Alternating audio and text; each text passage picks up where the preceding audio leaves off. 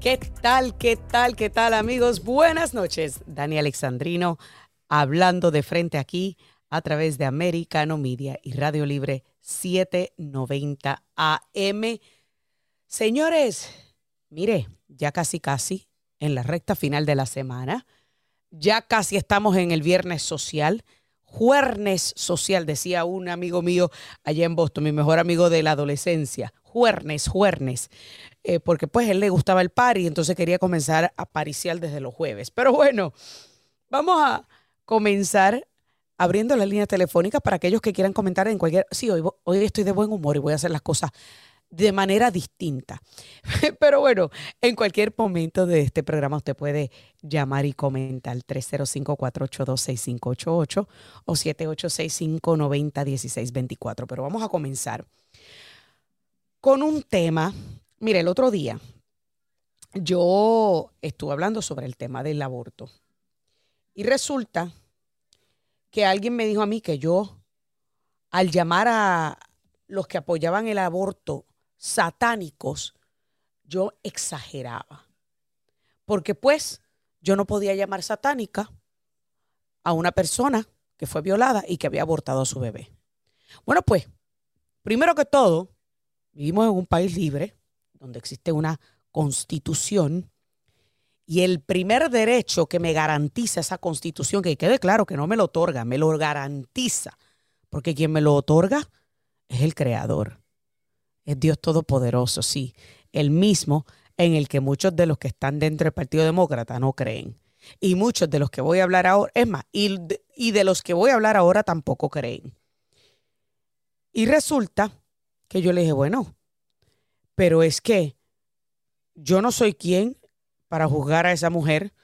A fin de cuentas, es a San Pedro y a Dios a quien ella tendrá que rendirle cuentas cuando se presente en su juicio final. Pero esa criatura no tiene culpa de esa violación. Y como dijo el padre Orlando aquí en una ocasión, un acto violento no se borra con otro acto violento.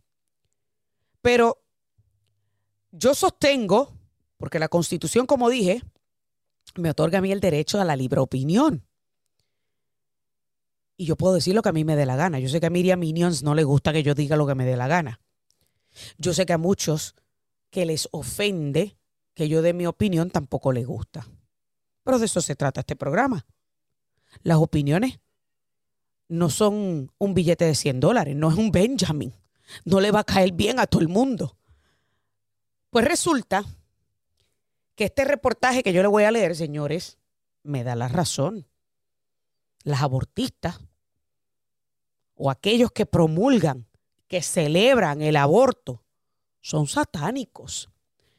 Pues resulta, escuche bien, que hay un templo satánico que abrió una nueva clínica abortista para matar bebés en abortos rituales o rituales de abortos. No se enoje conmigo que yo le estoy leyendo la noticia al costo. ¿Me está escuchando, Miriam Minions? Pues aquí va. The Satanic Temple isn't just promoting the killing of unborn babies in abortions anymore. It's actually killing them through a new religious abortion practice in New Mexico. O sea que, señores, es real que existe un templo satánico. Todos lo sabemos. Hay gente que realmente cree en esta vaina, que es diabólica. Pero que ahora estén abriendo una clínica para abortar bebés y hacer de ellos un ritual satánico. Mi gente, esto nuevamente me da a mí la razón que aquellos que promulgan, promueven y celebran el aborto son satánicos. Dice aquí, on Wednesday, the Satanic Group launched a new religious medical services arm, TST Health, to begin doing abortions.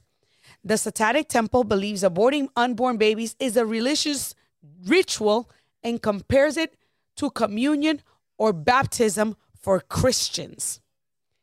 Escuche esto, porque el descaro, el descaro no tiene precio. Pues el templo satánico cree que abortar bebés por nacer es un ritual religioso y lo compararon, tuvieron el descaro de compararlo a la comunión o el bautismo para los cristianos. Su nombre, escuche esto, dice, the name of its first telehealth abortion practice doubles as a covert death wish to U.S. Supreme Court Justice Samuel Alito, who wrote the decision that overturned Roe v. Wade last year. O sea que le están poniendo el nombre a su práctica de telesalud abortista de Samuel Alito, el juez del Tribunal Supremo que escribió la decisión de Dobbs, que el año pasado revocó a obra y gracia del Espíritu Santo la decisión de Roe v. Wade, que en el 1973 permitió el aborto de millones de criaturas inocentes en los Estados Unidos. Se va a llamar el lugar de Samuel Alito Mom's Satanic Abortion Clinic in New Mexico and will offer abortion drugs to women ages 17 and up who are 11 weeks of pregnancy. The FDA does not recommend abortion drugs after 10 weeks. O sea, que no solamente están abriendo una clínica abortista para hacer rituales satánicos en el proceso de abortar estas criaturas, sino que están violando, violando las recomendaciones de la FDA. Ah, no, ¿verdad? Que es que los, de, los únicos que violan las recomendaciones de los CDC y la FDA somos los, los republicanos conservadores antivacunas. Sí, sí, sí, porque eso es lo que nos dicen los demócratas. Pero ellos, en esta clínica, van a estar ofreciendo las pastillas abortistas, las, las pastillas químicas para el aborto, hasta los 11 semanas de embarazo, a pesar de que la FDA solamente recomienda el uso de estas pastillas hasta las 10 semanas de embarazo. Señores, yo quiero, yo quiero que nosotros nos detengamos un momento y analicemos esto que yo les estoy leyendo. Porque, mire que yo le he dicho en repetidas ocasiones que estamos en una batalla entre el bien y el mal. Pero cuando ya yo pienso que lo he visto todo, la izquierda en este país me demuestra que siempre tienen otro as bajo la manga que supera la maldad que tenían anterior a esta. Superan la maldad. Y aquí queda evidenciado. Esta gente cuando yo pensé que no podían ponerse peor, que mire que las he visto en protestas vestidas de blanco con cachup ahí abajo como si estuvieran abortando un bebé. Yo pensé que no podían no podían bajar más bajo que eso. Hasta ahora. Hasta ahora que veo que han tomado la decisión y que quede claro, que yo le garantizo a ustedes que esta clínica abortista se va a vender como una clínica de servicios de salud para entonces recibir fondos federales que después van a utilizar parte de esos fondos federales para entonces hacerle campaña a los demócratas, que son los que apoyan estas prácticas satánicas abortistas. Sí, porque es un ciclo. Se convierte en un ciclo. ¿Cómo usted cree que le dan dinero a Planned Parenthood? Porque según el Hyde Amendment, ningún dinero federal de contribuciones puede ser utilizado para financiar abortos. Pero estas clínicas abortistas son astutas y alegan ofrecer otros servicios médicos de salud como disque mamografías, pastillas anticonceptivas, condones, eh, consejería de salud sexual. Pero cuando usted viene a ver, más del 70-80% de sus servicios son los abortos. Pero aún con esa mentirita de que ofrecen otros servicios, el gobierno federal les da dinero. And in return, y a cambio, ellos les hacen campaña. Señores, es una máquina de generar billetes. Y yo sé que van a venir Miriam Minions a decir que eso es mentira. Que No, señores, eso es real. Se supone que nosotros no demos fondos, pero como ofrecen otros servicios, pues sí se le puede dar fondos federales. Y ahí comienza otra vez. Y yo le garantizo a ustedes que esta clínica no va a ser la excepción. Que se va a inventar unos cuantos servicios adicionales para poder cualificar para fondos federales y seguir en su ritual satánico de sacrificar criaturas inocentes. Si usted se creía que lo había visto todo, piénselo otra vez. La izquierda y los demócratas siempre tienen un as de maldad bajo la manga. Hacemos una breve pausa y ya volvemos con más. Dani Alexandrino hablando de frente aquí en Radio Libre 790 y Americano Media. We will hear about dangerous encounters with illegal migrants on private property. We will hear about the devastating effects, as I said earlier, of fentanyl on American families. And we will hear about Mexican smuggling cartels exploiting the open border to terrorize U.S. communities. And the worst part is that none of this had to happen. Under President Trump, the border was secure. Under President Biden, there is no border. And Americans are paying the price. Ahí ustedes escuchaban al congresista Jim Jordan, el presidente o el chair del Comité de lo Jurídico de la Cámara de Representantes. Jim Jordan siempre ha sido excelente litigante y excelente en ese comité y ahora lo está presidiendo. Eh, estaba hablando obviamente sobre el caos en la frontera sur y las razones, ¿verdad? Por las que hay que hacerle un juicio político al secretario de Seguridad Interna, Alejandrito Mayorkas.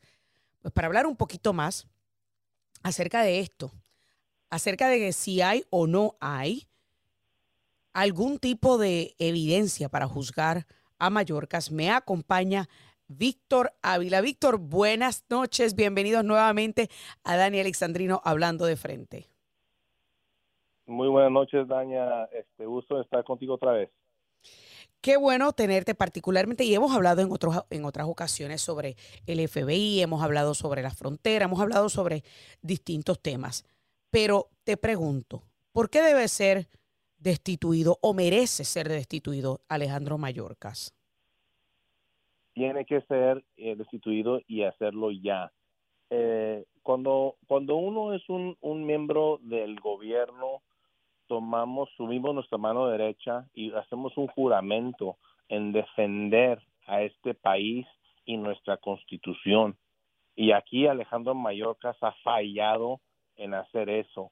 El trabajo de él como el jefe del, Departamento de Seguridad Interna es asegurar este país con cualquier amenaza que entre, ya sea la frontera al sur, ya sea por eh, Miami, ya sea por donde sea que entre pero es defender este país y las personas.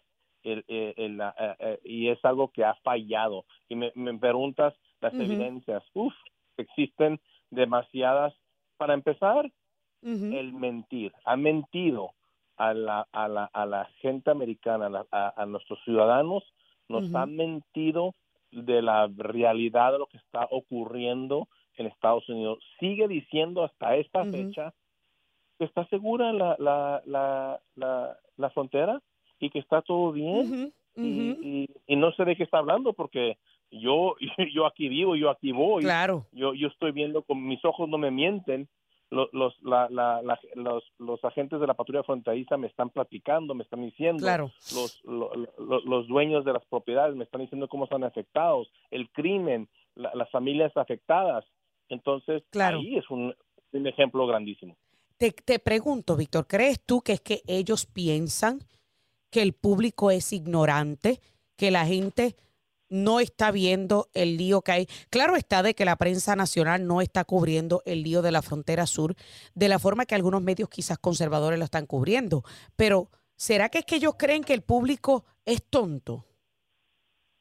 Sí, sí, sí lo creen y, y saben que la mayoría de las personas, los ciudadanos, estamos ocupados, trabajamos, tenemos hijos, tenemos problemas, tenemos eh, tenemos una vida que seguir y no tenemos, eh, eh, por eso dejamos al gobierno que haga y nos defienda ah, y por eso los elegimos para estar ahí, para que para que para no, no tener que estar preocupándonos de lo que hagan o no hagan, pero ya han cambiado esos tiempos, Dania. Ya estamos el tiempo de que hay que despertar y hay que poner poca atención. Por eso yo voy a todos Estados Unidos para abrir esos ojos y a decirles a las personas en todas partes de Estados Unidos, miren, esto es lo que de veras está sucediendo y lo que no les están diciendo para que sepan, para que no sean víctimas de lo que está sucediendo, porque ya están viendo los efectos, Daña, ya se están viendo los efectos en todas las ciudades en Estados Unidos, no nomás, no nomás los estados fronterizos,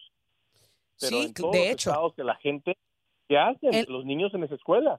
¿Qué van a hacer? eso es así, de hecho, estaba viendo que en la ciudad de Nueva York hay un caos porque vaciaron el Hotel Watson, que estaba albergando varios inmigrantes venezolanos. Bueno, un montón de inmigrantes venezolanos los sacaron, para, los montaron en unos buses para enviarlos a otro lugar. Llegaron ellos de regreso al hotel exigiendo hasta vivienda permanente. Digo, conchale, vale, pero le estamos dando comida, le estamos dando hospedaje, le estamos dando dinero, le estamos dando celular gratis y también vienen a exigirnos vivienda gratis. O sea, e, es, un descaro. Es, un descaro y es eso, pero y, estoy completamente este, enterado de lo que está sucediendo en Nueva York, pero es lo que pasa cuando la invitación de esta administración, ya sea de Mallorca y de Biden, a todo el mundo diciendo, vente a este país porque te vamos a cuidar. Nadie, nadie les ha dicho, eh, eh, vas a tener que trabajar. Ya no quieren trabajar. Claro. No, quieren que les pongan casa, quieren que les den de comer de la comida de que ellos comen de su país. O sea, cosas que dices tú, óyeme, ni a mí que yo soy estadounidense de aquí de este país me cuidan Correcto. Correcto. Ni yo existo que, que, pago impuestos. Ni yo que pago contribuciones. Así es. Eh, y, y te pregunto, porque obviamente tú y yo sabemos que hay evidencia de sobra para juzgar a Alejandro Mayorkas en la Cámara. Pero todos sabemos que la Cámara puede acusarlo, pero quien hace el juicio a fin de cuentas es el Senado. Y el Senado tiene mayoría demócrata. So, a fin de cuentas, no va a pasar nada de él, de, de, que la Cámara investigue y encuentre y le, y le presente cargos de impeachment. No va a pasar nada. Sí. No va a pasar nada, pero tenemos que mandar esa, esa señal. Tenemos que mandar, los republicanos, es tiempo de que cambiemos eh, eh, este, eh, este tema de que, bueno, cuando nosotros tenemos el control, no somos como los, los demócratas. Pues sabes que hay que, hay que hacer. Es tiempo de, jugar el juego de ellos y hacerlo. Y mandarlo y ponerlo por el proceso para que siga mintiendo. Y aunque el Senado no lo, no lo juzgue, o, bueno, ok, está bien, pero vamos a poner bastante presión porque la presión que sigue poniendo está haciendo algunos cambios. Yo estoy viendo ahí que Ah, no, no, no lo dudes que se brinque un demócrata para acá, porque hay muchos demócratas que se están dando cuenta que este tema no tiene que ver nada con republicano y, demócrata. Este tema de fentanilo, este tema de, de pública, no tiene que ver con política. De hecho, yo puedo mencionar a uno. Yo puedo mencionar a uno en la Cámara y es Henry Cuellar que es de los pocos demócratas sensatos, de los pocos demócratas que ha criticado a su propio partido por este problema de la frontera sur, de los pocos demócratas incluso que ha hablado abiertamente en contra del aborto. Eh, así que Henry Cuellar, a mi entender, es uno de esos pocos demócratas que quedan que son de centro y sensatos. Pero en el Senado, yo no sé si queda alguno que otro que sea así de sensato o por lo menos que que tenga pensamiento analítico propio y sentido común. Porque yo creo, yo creo, Víctor, y yo no sé si tú estás de acuerdo conmigo, que este tema, más allá de tratarse de un tema de seguridad nacional, de un tema de seguridad de nuestra frontera, caramba, se trata de sentido común. Una nación no es soberana si no tiene sus fronteras cerradas. Así es, y, hablemos de, de la protección de estas personas, porque si realmente este, eh, tuvieras el interés de estas personas inmigrantes que están viniendo, si tuvieras, tuvieras ese interés, asegurarías esa frontera para que ya no les sucede, suceda lo que les está pasando. Aquí hay violaciones, se están violando, se están matando, se están ahogando, eh, este, la droga, uff, miles de cosas que les pasan desde que empiezan su trayectoria en, el en el en el en el jungla de Darien, allá en el Darien. En el sí, la selva del Darien. El Darien, sí. Todo eso. Entonces, dices tú, si estuviera la frontera de veras controlada y, asegurada, estuvieras realmente salvando vidas. Al contrario, la razón, eh, la razón por la que esas personas están ah, este, opuestas a estas a estas condiciones son porque tú mismo, esta, eh, tú, digo, Biden y Mallorca, invitándolos a, vénganse. Y los carteles haciendo billones, multimillones de dinero. Correcto. Las, las ONGs igual. Y, y, es algo que tenemos que cambiar. Hay que, hay que cambiar esto. No ha habido algo que, lo digo en inglés, disrupt, que lo que que, que cambie la trayectoria de lo que hemos visto los últimos dos años se tiene que cambiar y ya, porque va, va a seguir pasando esto y vas a ver lo que está pasando en Nueva York. Personas fuera, afuera que demandando que los que los cuides, que les pongas ah, un techo sobre su cabeza, que la educación, este y, y, vamos exigiendo, a exigiendo. aquí, aquí vamos a cuidar primero a nosotros, americanos o gente de otro país.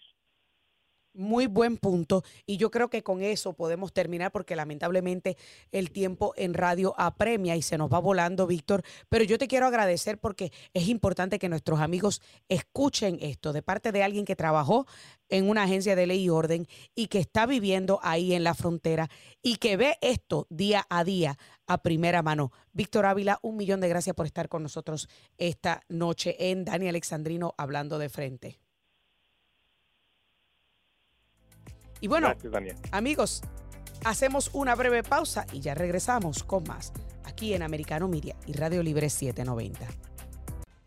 Today, the FOMC raised our policy interest rate by 25 basis points. We continue to anticipate that ongoing increases will be appropriate in order to attain a stance of monetary policy that is sufficiently restrictive to return inflation to 2% over time.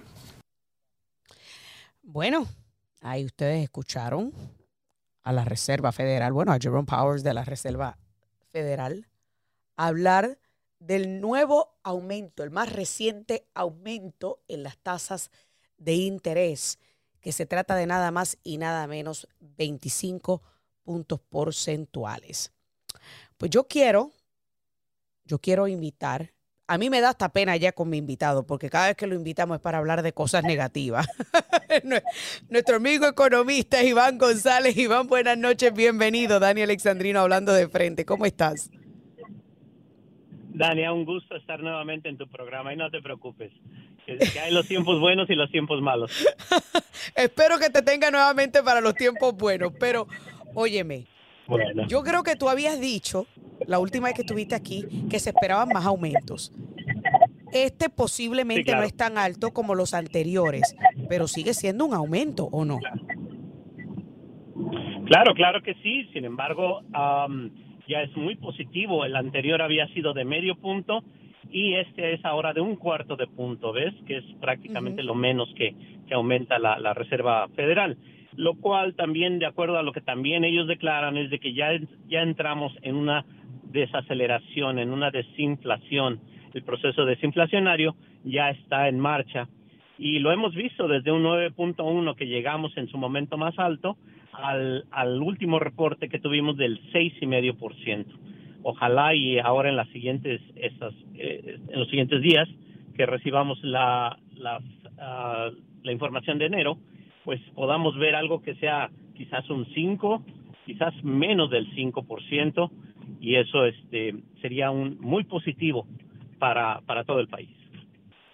Y yo te, una de las cosas que él dice, obviamente, que esto esperan que ayude a bajar la inflación a 2%.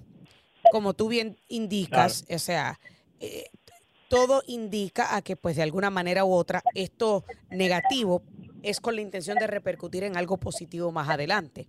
Sin embargo, ¿cómo esto pinta?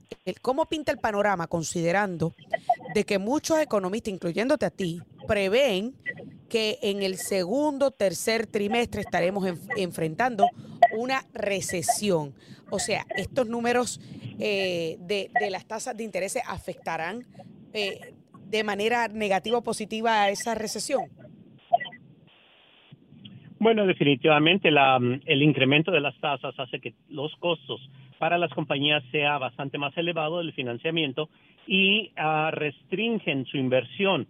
¿sí? No piden tanto dinero prestado para tener crecimiento, para comprar nueva maquinaria, para abrir nuevas empresas. Eso hace que haya menos oferta de empleo. Sin embargo, eh, todavía el, la posibilidad de una recesión se encuentra ahí, pero es posible que si entramos en ella sea ya leve, sea algo de lo que entremos y podamos salir quizás en, en dos meses, en cuatro meses, etcétera. No muy fuerte. Ahora, ¿cómo todo esto encaja considerando que muchas grandes corporaciones ya han anunciado cesantías? Microsoft, este, y muchísimas otras más entre y estamos hablando de miles, miles de cesantías cómo esto pinta el panorama, considerando de que pues las tasas de intereses en realidad se, está poco a poco deteniendo la venta de casas, por ejemplo. Las tarjetas de crédito, pues la gente lo que va a hacer es endeudarse mal, a la gente quedarse sin trabajo. O sea, ¿esto no pinta peor? Bueno, mira, por supuesto, el hecho de que eh, se incrementen las tasas de interés va a generar más desempleo. Sin embargo, ese es el colchón que, que yo menciono. Eh, la tasa que tenemos, el mercado laboral es completamente diferente a lo que hemos tenido históricamente. Uh -huh. En este momento tenemos una tasa de desempleo muy baja, ves que ronda alrededor del 3.7%. Eh, históricamente es, es considerado empleo con total o full employment. Esto le permite, le da manga amplia a la Reserva Federal de poder incrementar todavía. Ahora que poco a poco ya eh, la tasa de, de interés y no, no le preocupa tanto de que se incremente la, la, el desempleo, dado que puede llegar todavía a un 4 o hasta un cuatro y medio por ciento y todavía es considerado históricamente bajo. ¿Ves? Entonces tiene todavía claro. mucha cuerda para de dónde tirar sin que el, el país o se vaya en una recesión muy profunda. Yo estoy, yo trato de entender esto de los números económicos y, y déjame decirte que por algo estudié periodismo y no economía, porque, porque cuando entré a la primera clase de introducción a economía salí corriendo y te soy honesta. Yo decía, no, pero como me provocaron dolor de cabeza. Pero a veces yo trato de entender, de entender en términos sencillos qué es lo que está pasando, porque ahora mismo también se está discutiendo esta posibilidad de lo que se llama eh, el Fair Tax Act, o sea, un proyecto de ley que buscan proponer los republicanos, que estaría eliminando las contribuciones sobre ingresos.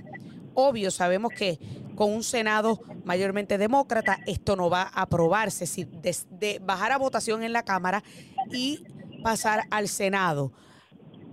¿Cómo pinta o cómo, cómo encaja una cosa con la otra? También hemos estado hablando de que en estos días eh, McCarthy se reunió con Biden para aumentar el tope de la deuda. Si se aumenta o no se aumenta el tope de la deuda, si seguimos tomando prestado, ¿cómo también todo esto encaja? O sea, ¿está todo entrelazado o cada cosa opera de manera individual?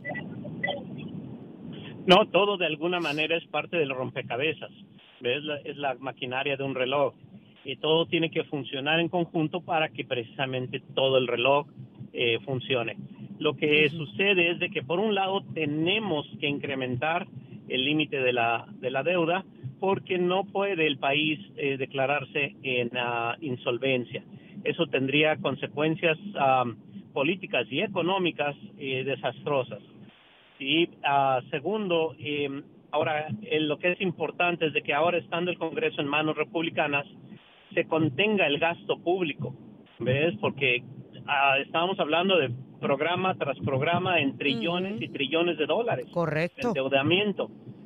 Sí, los republicanos, como prometieron, van a, a, a poner restricción ya en los siguientes, cuando menos, los siguientes dos años, hasta que venga otra elección, eh, claro. de que ya el gasto se modere, sí, se elimine o se modere cuando menos, entonces um, eso va a tener consecuencias muy positivas para la economía del país. Pero te pregunto, porque tú mencionaste algo que es la insolvencia. Y, y yo entiendo tu punto. O sea, Estados Unidos, eh, pues con, con todo lo que, lo que gasta, eh, pues necesita de alguna manera u otra aumentar el tope de la deuda. Pero yo, yo digo, pero vamos a seguir endeudando nuestras futuras generaciones. O sea, vamos a seguir con este gasto desmedido. Una persona común y corriente como tú y yo, no seguimos usando la tarjeta de crédito para cubrir los gastos de la casa. ¿Por qué entonces tenemos que darle esa carta eh, abierta al gobierno para que use la tarjeta de crédito para operar? Bueno, es que ahí está, eh, es una completa irresponsabilidad que ha habido, sí, desde prácticamente de Obama para acá. Sí, um, Obama endeudó al país más que todos los cuarenta y pico presidentes que hubo antes que él, en conjunto. ¿Ves? Wow. Y después ya empezamos a hablar de trillones y trillones en delante y ya ahora ya eso es lo, lo que se, se maneja, ¿ves? Es realmente increíble que en los últimos 10 años, cuando menos, estamos hablando de que ah, la deuda ha crecido quizás, se ha triplicado en los últimos 10, 12 años.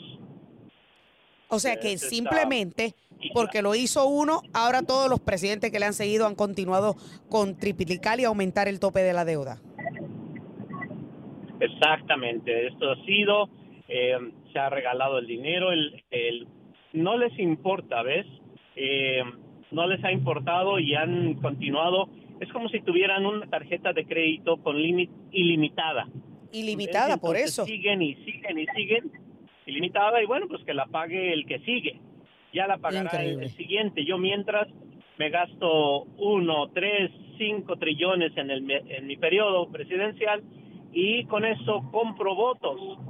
¿Me entiendes? Este, le estoy dando a la gente tanto dinero Claro. y con eso ellos van a seguir votando por mi partido.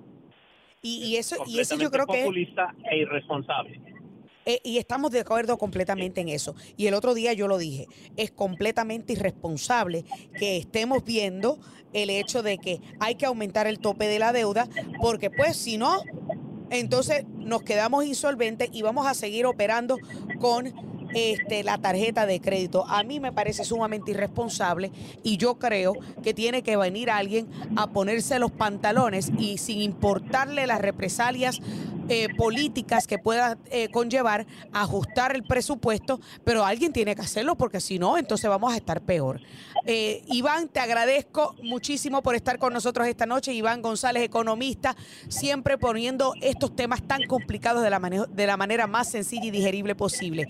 Un millón de gracias por estar con nosotros esta noche. Dani Alexandrino hablando de frente. Amigos, hacemos una breve pausa y ya volvemos con la recta final del programa. Was that your laptop? For real, I don't know. I know, but you know point that's is, this I is a- really don't know. Okay. The answer is you don't know truthful yes or no if the laptop I don't have was any yours. idea. I have no idea. So whether or could not. have been yours. Of course, certainly. It, it, it, there could be a laptop out there that was stolen from me. There could be that I was hacked. It could be that it was the, that it was Russian intelligence. It could be that it was stolen from me. ¿Ustedes se acuerdan? Qué joyita, qué, yo- qué joyita de audio. Eso es de Hunter Biden de hace un tiempito atrás, señores, cuando eh, estuvo en un programa de esos de, este, ¿cómo se dice? Eh, de, propaganda del Partido Demócrata. Creo que fue el año pasado, si no me equivoco. Usted sabe, porque esos programas de NBC, CBS, CNN, son todos programitas de propaganda. Usted sabe que a los demócratas los tratan con pañitos tibios y a los repu- republicanos le dan con el látigo. Pero bueno, eso es si, si invitan a un republicano. Pero ahí ustedes escucharon al nene de papi, al descarado, drogadicto de Hunter Biden. Ay, no le digas drogadicto, eso es desinformación. Bueno, no. Miriam Minions, vete a buscar las fotos que habían en la computadora de Hunter Biden, fumando crack, pesando el crack. No, no, yo no me lo estoy inventando. Que a ti no te guste que yo lo diga son otros 20 pesos. Ah, es que está rehabilitado. Ah, perdón. Rehabilitado. Pues yo no sé si ustedes saben que, por ejemplo, a un alcohólico que está en recuperación sigue siendo un alcohólico porque está en recuperación para el resto de su vida. Y cada vez que va a, la- a las reuniones de alcohólicos anónimos, le dan una chapita nueva y, y lo- y logra cierta cantidad de tiempo y ciertos logros, pero ellos se siguen considerando enfermos alcohólicos. Esta es la realidad, porque conozco personas que están en, esto, en estos grupos. Así que el drogadicto no, no es la excepción. Si el drogadicto no tiene un buen círculo interno, y esa familia me parece a mí una familia eh, podrida, recae. Y cada recaída es peor que la anterior. Pero anyway, yo no vine aquí a hablar de la drogadicción y de, y de los vicios de Hunter Biden. Estamos hablando de las mentiras. Es más, vamos a abrir las líneas telefónicas al que quiera compa- eh, compartir su opinión sobre Hunter Biden y la familia Biden. 305-482-6588. 305-482-6588 o 786-590-1624 para el que quiera venir a hablar, a compartir. Porque resulta que recientemente se descubrió una carta que aparente y alegadamente ahora los abogados están demandando una investigación criminal, óyete esto, una investigación criminal para todos aquellos que filtraron la información de la laptop. O sea, o es de él o no es de él. Porque si ellos están demandando, pero lo, más absurdo del caso, de todo esto, es que los abogados del nene de papi estén exigiendo, exigiendo una investigación. Imagínese usted a lo que hemos llegado. Unos abogados exigiéndole al Departamento de Justicia investigar criminalmente a los que filtraron la información. Ah, no, pero él no había dicho que no estaba seguro que la computadora era de él. Vamos a escuchar lo que tienen que decir ustedes. 305-482-6588. Elizabeth, buenas noches. Buenas noches, mira, yo te sigo siempre. Bueno, te lo he dicho en otras ocasiones, me encanta Muchas tu gracias. manera tan honesta, tan honesta de decir las cosas por su nombre. Eh, yo siento Gracias. que Estados. Unidos está en terapia intensiva porque Está buena esa. eh, Sí, porque yo pertenezco a la salud y tú sabes, veo que están, a mí me parece que están en terapia intensiva. Estados Unidos, ¿por qué? Porque es, es un declive socioeconómico horrible. Eh, la juventud, la juventud americana, tiene un gran problema porque desde el año 90 para acá, bueno, desde los 60, desde la contracultura, pero han venido adoctrinando esa, esa, esa juventud y tienen un antiamericanismo muy grande, no todos, y no voy a generalizar, pero hay un problema muy serio de ideología de base aquí. Entonces, eh, de lo que tú estás diciendo, bueno, para mí, así a rajatabla, todos debían de estar presos por alta traición a la constitución y al pueblo americano. De acuerdo. Esa- así pienso yo, y esa es la raíz del problema. Y hasta que el pueblo americano no acabe de entender lo que está pasando en este país, que no lo entienden, eh, no lo entienden, porque yo estoy en la calle y yo sé que a veces tú le dices algo a las personas o te tildan de que estás loca o sencillamente eh, se quedan callados, como no entienden por qué están pagando la gasolina porque no entienden que este viejo desde que llegó cerró el cerró el oleoducto, entonces está Correcto. trayendo el petróleo. Pero bueno, yo no vamos, esas son las las las las florecitas, las ra- la raíz del problema es que estamos durmiendo con el enemigo, porque el gobierno es el enemigo del Claro pueblo que sí. americano, yo lo veo así.